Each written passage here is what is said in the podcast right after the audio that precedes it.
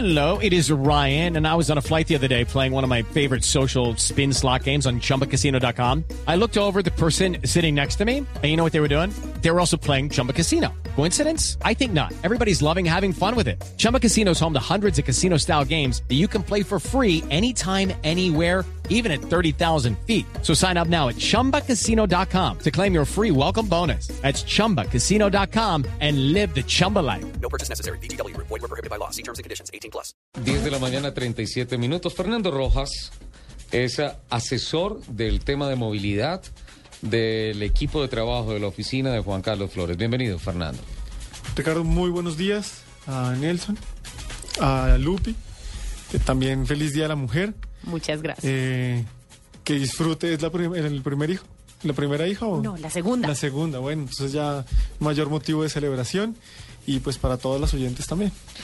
Fernando, eh, estudios avanzados de movilidad en Brasil, nos contaban. Sí, eh, hice la ma- una maestría en gestión urbana en Curitiba, que es de donde sale El proyecto de de Transmilenio donde para sale el Colombia. proyecto Transmilenio y Bom dia, bem-vindo. Buen día, obrigado. Eh, va a ser sede también de Mundial, Sí. si logran terminar el- la arena de la ya, Baixada. ya Ya Claro. hicieron la promesa, hicieron la promesa que lo van a cumplir. Dijeron, bueno, los europeos funcionan a un ritmo, los brasileños funcionamos a otro, pero vamos a cumplir. Es decir, si por allá llueve, por aquí no escampa. No, allá. Jus- Justamente en, en noviembre tuve la posibilidad de, de estar allá y vi el estadio y sí estaban realmente colgados. Eh, pero bueno, eso será otro tema en otro, en otro espacio. Pero sí, tuve la posibilidad de conocer algunas de las experiencias eh, de transporte en, en Brasil, que nos lleva una gran, digamos, eh, en tiempo nos lleva una, una gran ventaja.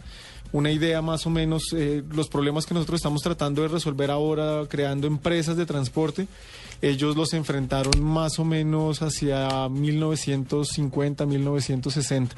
O sea que hay una diferencia de unos 40 años en estructurar las empresas de transporte para, para Claro, prestar el servicio. sistema integrado de transportes de ellos más o menos aparece en 1973. Arranca ahí. i- Imagínense entonces la diferencia, casi 30, casi 40 años de diferencia. Claro, ellos llevan experimentando en ese tema ya El varios tema es que nosotros estamos acelerando en eso y lo que hace cuatro o cinco años yo decía y venía acá y decía, nah, los trancones de la avenida Paulista, los trancones de la avenida Ayrton Senna, eh, que, que- que toma una circunvalar para sacar el tráfico de, de Sao Paulo, eso- eso- esos son trancones, lo que tenemos aquí en Bogotá no es nada, pero hoy en día... Anoche lo que pasó en la autopista norte fue, fue Eh, eh, infame. El martes, lo que Fue pasó cuando se colapsó la ciudad a raíz de la huelga que hubo en Subo y, al- y en el sur de la capital. No, pero había huelga en todo lado. Había huelga en todo lado. En todo lado. Juan Carlos, eh, no sé si nos metemos un poquito en el tecnicismo ya de qué está pasando y por qué está pasando lo que está pasando con Transmilenio. Eh, antes de expresarle, y como lo dije antes del break, el tema de eh, tener algunos paliativos con el caso de, del machismo que hay en Bogotá, que tenemos en nuestro país, y el tema de la agresión eh, de todo tipo a las mujeres que utilizan los sistemas de transporte masivos y usted nos complementa todos los sistemas de transporte que hay que hay en el país. Particularmente empezaron unos ejercicios eh, cívicos, por así decirlo, en donde ciertos vagones eh, en ciertas horas, en ciertas rutas son exclusivos para mujeres, pero particularmente le- No, le es- expreso esto como bogotano. A mí me da pena, me da vergüenza eh, salir de mi ciudad y salir del país para decirle a la gente, en mi país nosotros somos eh, una sociedad tan atrasada, tan troglodita, que tenemos que poner a las Que mujeres separarlas. aparte en un bus urbano, en un eh, transmilenio, en lo que sea, porque no somos capaces de respetarlas, porque nos queda grande el respeto. A mí yo siento tristeza y vergüenza de que la sociedad en la cual yo estoy tenga que llegar a esos extremos. Sí, el asunto no es de segregación. Estos días he recordado una frase sabi- muy sabia de Albert Einstein, quien decía, uno no puede resolver un problema de la misma manera como él fue creado. El problema de la mujer se crea por la segregación, por la discriminación a la mujer. No podemos resolverlo discriminándola aún más. Es que la gran desgracia es que los tres últimos gobiernos de Bogotá mandaron de paseo la cultura ciudadana. Y mandaron de, de paseo los deberes. Los derechos son importantes. Hoy en día usted va con un niño pequeño a comprar ropa y el niño decide. Eso no es como cuando nos tocó a nosotros, ¿cierto? Que a uno le decían, es Y va- esto, y es esto. una palmada a ver qué le pasa a usted como padre. im- Imagínense, por Dios. Entonces, uno sutilmente trata de sugerir que este color de pronto no va con el otro. Y punto, no más. Es una sugerencia respetuosa y amigable. y hasta allí, pare, ¿cierto? Yo perdoné a mi mamá de la Sí. forma como me vestía Sí. de niño. Yo, yo la perdoné, eso se superó. Sí, porque imagínense Sí, cómo sí, vestían a los padres, ¿cierto? No, total, son cosas- son cosas los que se superan. mayores. ¿Y se acuerda el famoso Humberto? Claro, total, universal, universal, con, con la máquina, rele y hágale. Sí, hoy usted ve a los Ronaldo niños. después hizo un homenaje, ¿no? Sí, sí. El Campeonato Mundial del 2002. El paliativo, es, mi sí. mamá decía, mijito, qué lindo quedaste. Sí, sí, sí. Gracias, mamá, qué gusto el que tienes. ¿eh? Entonces, el, el, el, Lo digamos, malo fue que se quedó vistiendo igual. bueno, pero eso, eso es lo que llaman hoy clásico, el estilo clásico. Muchas Bien. gracias, don Juan Carlos. Bien, Ricardo. Entonces, el, el- el asunto es que regrese la cultura ciudadana, que regrese una ética de deberes también. Los derechos son importantes, pero han de ir acompañados siempre de deberes. Entonces, el- la, la violencia contra las mujeres necesitaríamos calles rosas, necesitaríamos parques rosas, necesitaríamos bares rosas. Pensemos en lo que aconteció, que ya lo olvidamos, en Andrés Carne de Res. Necesitaríamos parqueaderos rosas, Claro. necesitaríamos Andrés Carne de Res rosa. No, a ese, a ese ritmo, pues, ¿me No entiende? Digamos, es decir, todos sabemos que las mujeres son de Venus, los hombres somos de Marte, pero necesitamos que las energías de esos dos planetas se encuentren. Nos encontremos en Saturno. Exactamente, exactamente. La mujer ejerce un rol civilizador. Si nos negamos al rol civilizador de la mujer, y es que la mujer nos atenúa las pasiones, nos atenúa los impulsos, entonces es crucial devolver la cultura ciudadana. Para mí ese es un gesto, digamos, desesperado de un gobierno que ya se está yendo. Y luego el, el tema, como usted me pedía, pensar Transmilenio, digamos, ¿qué es lo que está ocurriendo técnicamente en Transmilenio? Técnicamente lo que ocurre es que Transmilenio es la empresa de buses más grande hoy que hay en el mundo, la más grande que hay en el mundo. Eh, eso significa que debe ser manejada con unos criterios muy sofisticados desde el punto de vista técnico. Cuando la crearon, nos la presentaron como una, como una empresa, la primera de buses en la historia del país, que iba a estar, digamos, coordinada desde un centro de control eh, automático a partir de los GPS que tiene cada bus. Pero los últimos gobiernos llegaron literalmente, no olvidemos que se nos olvida, para acabar con Transmilenio. Ajá. Porque dijeron que esto había que cambiarlo rápidamente por un metro. Rápidamente Sí. por un metro. Con esa idea llegó Garzón, con esa idea llegó Samuel, Samuel Moreno. Moreno. Y Petro, que había dicho que se le requerían más líneas de Transmilenio, después dijo, no, también el metro. Pero fueron incapaces de realizar el metro. Y mientras tanto, con cada paro, con cada insatisfacción ciudadana, le iban metiendo la mano a la empresa Sí, se iba acabando. y metiéndole la mano, ¿cierto? Es decir, metiéndole la mano del que no sabe. Hoy en día, toda esa cantidad de cientos de buses prácticamente se maneja a ojímetro, prácticamente a ojímetro. Desapareció un criterio bueno. ¿Cómo es que debemos enviar los, los servicios? ¿Son eficaces los expresos? Eh, los lecheros no son la, me- la mejor solución en determinadas horas cuando el trancón es de tal magnitud que ni avanzan expresos ni avanzan servicios eh, regulares lecheros como lo llama el ciudadano. Entonces, hoy es una empresa que está manejada por un político. A mí me gusta ser franco, Ricardo. Sí. Yo prefiero, digamos, sentir, eh, sentirme apenado por lo que digo y no sentirme avergonzado por lo que Por digo. lo Son que dos cosas distintas. Una cosa es sentir pena y otra cosa es sentir ver- vergüenza. Eh, Petro le entregó Transmilenio a una persona que fracasó como gerente de la Aerocivil. El doctor San Clemente es un caballero, es una persona decentísima. No tengo, digamos, en el trato, siempre parece un auténtico gentleman, como dicen. Pero él fracasó como gerente de la Aerocivil. El mejor, el mejor eh, evaluación de ese fracaso es lo que le pasa al aeropuerto todos los días. Es decir, hace un aeropuerto, nos dicen que va a ser la machera, la berraquera. Y cuando usted sale y ve otros aeropuertos del mundo, no más aquí el de Lima, usted dice, hombre, ¿por qué no pudieron hacer en Bogotá una cosa decente? El de Montevideo, una cosa bien ejemplo, hecha. una cosa Es- espectacular con relación Sí, al nuestro. que es una, cierto, que es, usted bien lo es sabe, país- es, y es un, país de... desigual. Es Cundinamarca. Es la mitad de Bogotá. Sí. Todo Uruguay es la mitad de Bogotá. Y Montevideo, como usted lo sabe, es apenas menos de un tercio de Bogotá. Eh, entonces, todo este acumulado es el que manifiesta- se manifiesta en el día de hoy. Digamos, hay un, hay un, hay una mala gestión, una pésima gestión, pero también hay un retraso muy grave.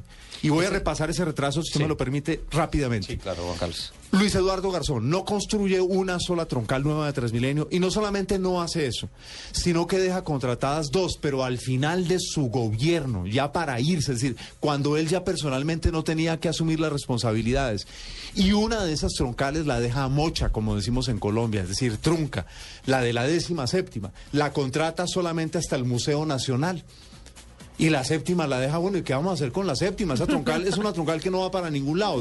Tiene un portal extraordinario arriba en el 20 de julio, donde quedaba Tubos Mur en mi infancia, la fábrica de Tubos Mur. Ajá. Va hasta una estación que es la más bonita de todas, subterránea, que nos costó casi 50 millones de dólares, eh, ca- casi, casi 25 millones de dólares. Es- nos, nos, nos tocó esa estación, pero no se usa. Es la subterránea, la que está al el frente Centro del. Internacional. Centro Internacional. Ajá. Y el otro gobierno, el de ladrones de cuello blanco, de Samuel Moreno y su banda de ladrones, pues se robaron la plata de la troncal de la 26, recordemos. Se demoró todo un tiempo inmenso en entregarla hasta arriba, hasta la estación Universidades. No se hizo el paso subterráneo entre la 26 y la 30, por lo que hoy tuvieron que colocar ese semáforo. Ese semáforo que es una Bueno, infame. tortura. Bueno, digamos, Infame, ese infame. otro día, porque si no, no- nosotros nos ponemos a llorar siquiera No, pero es que todo ha sido de improvisación, bien, improvisación, improvisación, Entonces- improvisación. entonces, aquí hay unos responsables de lo que está pasando. Claro. Hay unos responsables claros. Se llaman Garzón, se llama Samuel Moreno y también se llama el alcalde Petro. Porque, claro, él hereda estos chicharrones, pero no se sienta a decir, bueno, ¿cómo manejamos técnica y socialmente estos chicharrones? Y hoy estamos en una situación muy grave y me preocupa que ante la gravedad empiecen a improvisar de manera irresponsable. Están improvisando. El tercer carril en la Caracas, eso es un lío Uy, muy no. complicado. ¿Por qué razón? Y lo digo solamente por un aspecto, porque ustedes tendrán otros miles. Están desbaratadas las que llamamos en Bogotá las peñalosas. Total. Hombre, primero reparemos eso y después pensemos qué hacemos en los, en los carriles aledaños de la que Caracas. creo que no están construidos para soportar el peso ni No, el paso permanente. Pues imagínense, si no lo soporta lo- la, la troncal que fue construida supuestamente Sí. para Es eso, el desastre. digamos, al mes estaría desbaratada completamente toda la Caracas. Y hay un aspecto que hemos discutido con Fernando, digamos, y, y hemos llamado a técnicos de aquí y del mundo. ¿Cierto? Hemos llamado, hemos enviado correos, ayúdenos a comprender esto. Y una cosa que dicen, listo, tal como está, si usted amplía los carriles significa que va a tener más buses. Pero ¿qué va a tener? Va a tener más embudo a la llegada a las estaciones. Entonces fíjese usted que nos, es decir, nos creen ignorantes. Total, Fíjese total. usted el, el alcalde en, en, en- en Suba prometiéndole a la gente cosas que no podía prometerle, diciendo vayan y presionen a los concesionarios privados para renegociar los contratos, cuando él mismo ni Esa, los bueno, esa es responsabilidad del, del alcalde. del ¿no es alcalde. Además, él no los renegoció cuando tuvo la oportunidad. Hace un año, en mayo del año pasado, él prorrogó los actuales contratos por tres años más. Un gangazo para los operadores. Sin renovación de la flota. Sin revisión previa de la flota ya existente. Es decir, sin pedir ninguna garantía para nosotros los usuarios. Además, quiero decirle, Ricardo, que yo hablo como usuario de Transmilenio. Yo no tengo carro ni público ni privado. Hace ya tres años renuncié al carro porque, digamos, me estresaba tanto manejar por Bogotá que yo no voy a arruinar mi vida. No Sí. la voy a arruinar. Yo uso, soy usuario de Transmilenio. Él me lleva a mi trabajo todos los días y con él regreso a mi casa todos los días. Entonces, estoy hablando aquí no como un teórico ni como un político. Estoy hablando aquí como un usuario, usuario de Transmilenio. Eh, dentro de ese tema y retomando sus palabras, eh, los tres últimos gobiernos eh, convirtieron entonces la discusión de Transmilenio, que es una discusión social, en una discusión política. O sea, esto no nació, el proyecto no nació de nuestras bases políticas, de nuestras arcas políticas, por tanto, hay que atacarlo. Hoy Transmilenio debería tener más o menos unos 380 kilómetros de carriles funcionando perfectamente y hay solamente 113 kilómetros. Hay un atraso terrible. ¿Es consecuencia de eso? Socialmente nosotros, ¿cómo entramos a jugar ahí? Sin duda que hay unos responsables políticos, mí me parece importante señalarlo, porque si no, no vamos a comprender cómo resolver el problema. Y es claro que estos tres gobiernos tienen esa enorme responsabilidad. El alcalde Petro llegó diciendo yo voy a, re- a renegociar los contratos porque son, son leoninos para la ciudad y para los usuarios. Y son un foco de corrupción. En fin, todo tipo de cosas. Y tenía la posibilidad de cambiar cosas, probablemente no de hacer milagros. El que prometa milagros, y hay que decir a los bogotanos, o con los que les van a prometer milagros ahora, así que esto se resuelve fácil. No, esto no se resuelve fácil. Esto es como el estudiante maqueta. Decir, puede ir a llorarle al profesor y fingirle a los papás que estoy trasnochando estos dos últimos días, sí, pero se la pasó de rumba el semestre. 363 días al año. Exactamente. y se la- entonces, aquí en, en la, la situación hoy es que la, los, los, los, los líos deben resolverse con mucho cuidado, con enorme cuidado. Primero es tener una persona idónea manejando Transmilenio, que regresen las personas que saben de ingeniería de transporte a Transmilenio, que regresen las personas que saben de programación. Es que Bogotá ya no se puede manejar como las empresas de buses tradicionales. No. Estamos ante, ante una, un, un sistema que mueve solo en, en la Caracas. Fernando está moviendo en, en hora sentido, en hora pico, ¿cuántos pasajeros? Unos 48 mil, entre 48 mil y 48 mil pasajeros. Hora eso es, eso es lo que mueve un metro del mundo, los metros que más pasajeros mu- mueven hora sentido en el mundo. Y el metro tiene carril exclusivo, tiene carril exclusivo, es decir, nada lo bloquea. Eh, luego está la entrada de 76 mil pasajeros cada día desde Suacha que entraron sin que se hubiese preparado el sistema. Entonces, se requiere manejar eso técnicamente.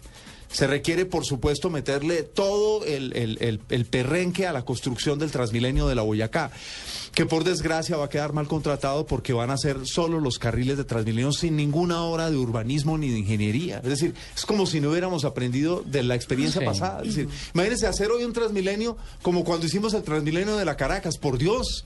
Ya hemos aprendido que, que no se puede hacer, que requiere, por ejemplo, en ciertos lugares de pasos a desnivel. Sí, ya claramente eso lo entendemos, ¿o no? Eso- eso- Y otro de los problemas Bueno. no sería, eh, Juan Carlos, el hecho de que cuando eh, nos presentaron la propuesta de Transmilenio, eh, hace ya que, ¿do- ¿10 años más o menos? Ve- 20 años, ya va a 20 ser, ya va a ser. Ya sí. 20 años. Sí. Eh, hombre, la ciudad no tenía tantos habitantes como hoy en día. Digamos que eh, ese plan se hizo para esa época, pero para, e- pero para esta época no evolucionó. Pero es que ahí es sino que seguimos con el mismo modelo Nelson. cuando hay mucho más tráfico de personas. Ahí es donde está el tema de eh, lo que O sea, propuse hace unos segundos de la discusión política versus la discusión social.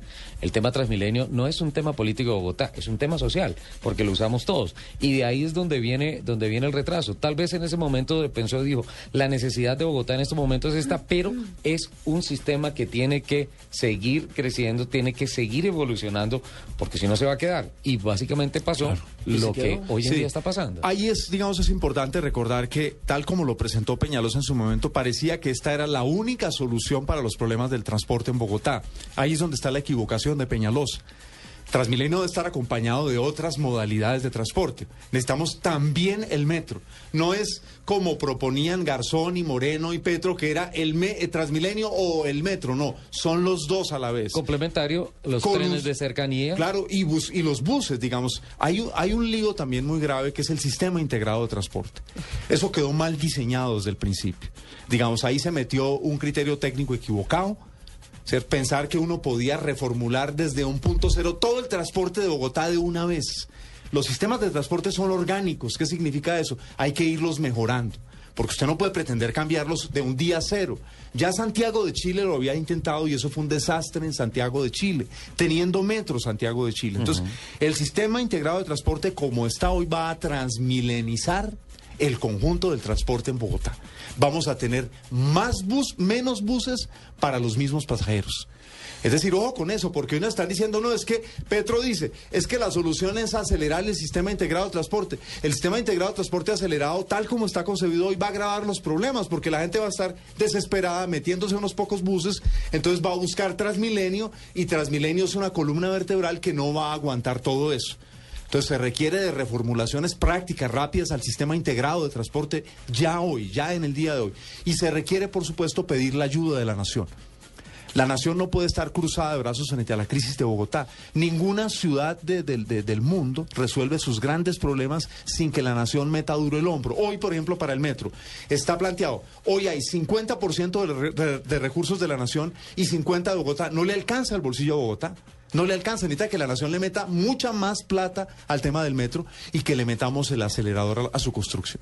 sabiendo que la experiencia administrativa del el metro en el mundo es financieramente muy complicada, porque hay solamente casos del metro de Tokio, el metro de Nueva York y el metro de Londres que ya está funcionando 24 horas, que encuentran el punto de equilibrio, pero el resto, el 99% de los metros del mundo necesitan de la ayuda estatal, necesitan del subsidio estatal para poder hacer viable la operación. Fernando, eh, ¿En qué punto se encuentra, de acuerdo a la proyección de, a la realidad de vías y a la proyección de población de Bogotá en los próximos años, ¿en qué punto, en qué porcentaje del problema nos encontramos? La, la situación es más complicada de lo que uno podría pensar en este momento, sobre todo porque, digamos, como lo estaba planteando ahora Juan Carlos, durante Peñalosa y durante, y durante Mocus teníamos una idea de construir cerca de 40 kilómetros de troncal en tres años y tres portales. Durante los cuatro años, ya era un gobierno de cuatro años de Lucho, de Samuel, digamos, no se construyó nada. Eh, en la de Samuel, pues, digamos, arranca lo de, la, lo de la décima y la 26. Entonces ya eso nos generó un retraso, eh, digamos, de 8, 10, 12 años en, en la construcción de, de Transmilenio. Pero al mismo tiempo, que es una de las cosas más, más difíciles para nosotros, es que en la medida en que se fue deteriorando el servicio de Transmilenio, es donde más gente termina yéndose hacia el carro y hacia las motos. Y termina, digamos, el esfuerzo que estaba haciendo la ciudad por tener un sistema público de transporte atractivo, eficiente, pues se fue desdibujando. Y hay un, hay un dato que demuestra, digamos, el, el nivel de atraso. Eh, por la estación de San Mateo están entrando, como lo decía ahorita Juan Carlos, 76 mil pasajeros. Pero Que está es la entrando, población que viene de Soacha. que es, pero está entrando no por un portal, sino por una estación Una estación. Que es mucho más grave aún, porque quiere decir que estamos metiendo eh, como por un embudo a todas esas personas que necesitan llegar hacia el centro de Bogotá. Entonces, la, la situación es compleja por eso. Tenemos retraso en construcción de vías, retraso en construcción de Transmilenio, retraso en la construcción del metro. Eh, el alcalde Sanz de Santa María, eso es 40 más o menos. Sí, el mismo que fundó la Plaza de Toros. Él propuso, puso la primera metro, la, la primera piedra para el metro, ¿cierto? Se habló por primera Sí. vez de metro para Bogotá. Entonces también tenemos un retraso en eso. Eh, y digamos que en términos de construcción de vías, pues Bogotá no construye una vía completa hace muchísimo tiempo. Tal vez la última vía que construyó más o menos así como en colcha de retazos fue la avenida Ciudad de Cali. De resto, Imagino porque, No porque está más. parada creo que la Cundinamarca, que era otra alternativa. pues Porque para eso es lo que le quería preguntar a ustedes los dos, porque estamos hablando del sistema de Transmilenio, de movilidad de los de los bogotanos, pero quienes no tienen o no quieren eh, utilizar el Transmilenio, sino que tienen su auto particular, ya no tienen vías, no hay construcción de vías, no hay programación de nuevas vías, y como para completar le están quitando una vía por la Caracas, tienen que guardar el carro en pico y placa, pero tienen que pagar los mismos eh, i- El impuestos impuesto anuales. completo, sí. Exactamente. ¿Y quiénes son los primeros que aportan o que pagan el, el- el impuesto el impuesto de autos? Los que tienen los autos. Sin Y- duda, y digamos. platique entonces. Aquí el, el, el- desafío, el desafío que ten- teníamos como ciudad y que infortunadamente está retrasado era, como decía Fernando, hacer atractivo el transporte público. Que, el, que el transporte público sedujese a una parte de la población para decir, hombre, en viajes cortos, por ejemplo, no voy a sacar el carro. Sí, ¿Cierto? Que es una claro. cosa razonable, ¿cierto? Yo uso el carro para largas distancias, en fin, o lo voy a sacar porque voy con los niños. Eh, en fin, eh, todo ese tipo de, de medidas razonables que se pueden ir tomando, digamos, nosotros es, no se trata de sacar un garrote contra el carro particular. Yo personalmente no lo haría porque personalmente disfruto manejar, disfrutaba tener carro, simplemente el estrés, llegó un momento en que dije yo no puedo seguir deteriorando la calidad de vida mía con este estrés. Entonces, e- en eso nos retrasamos y ahí está el riesgo del tema de la Caracas. El riesgo del tema de la Caracas es que con un tercer carril que se, que se saca de las, del sombrero, sin haber sin haberlo estudiado bien, sin haber preparado a la sociedad. se invade un carril, Claro, y entonces la re- y el del, el del autonorte más grave aún tal vez. Pero es que total, la Entonces autonorte la está reacción de la siempre. ciudadanía puede ser, ah no, olvídese, es decir, olvídese, yo reacciono, de una parte de la ciudadanía, yo reacciono contra el sistema de transporte masivo y se nos vuelve una tensión social en la ciudad. O- ojo a esto. Lo que debe ser una solución a los problemas sociales se nos vuelve una tensión social entre quien tiene carro y quien no lo tiene. Y ese no puede ser el objetivo de la ciudad. No, porque termina polarizando No, pues polarizando la ciudad innecesariamente, Y eso es- además. Eso conduce ¿Cierto? a enfrentamientos ya. Así es, entonces necesitamos resolver con urgencia los problemas técnicos de Transmilenio, necesitamos acelerar la construcción de Transmilenios, necesitamos mejorar el sistema integrado de transporte, sin duda, necesitamos dignificar el sistema de transporte. Por eso mi reclamo de que como en otras ciudades de Brasil establezcamos un límite al metro cuadrado en los buses. Una de las razones que lleva a las mujeres a tratar apenas tienen un poquito más de recursos de volarse del sistema de transporte de Bogotá es lo que ya hemos señalado, la agresión que sienten hacia ellas, la agresión que sienten hacia ellas. La mujer necesita su espacio para ser respetada, por supuesto. Masivo significa que vamos muchas personas en él. Y hay un elemento que me parece crucial en esto y es el que recuperemos la cultura ciudadana para repensar el uso del carro. Me parece que también es clave que Y planteemos ahí ese debate. todos como sociedad tenemos que aportar sin duda alguna. Pero si tenemos unos dirigentes que nos sirvan de ejemplo, no hay ningún problema. Nosotros lo vamos a hacer porque estamos decididos a hacer lo que usted hizo. No voy a sacrificar más mi calidad de vida metido en un carro, metiéndome en trancones, sin el placer de conducir. Tengo que ir a noticias. Los Eh, invito a un café. A voces y sonidos. Vamos a tomarnos un cafecito y ya venimos.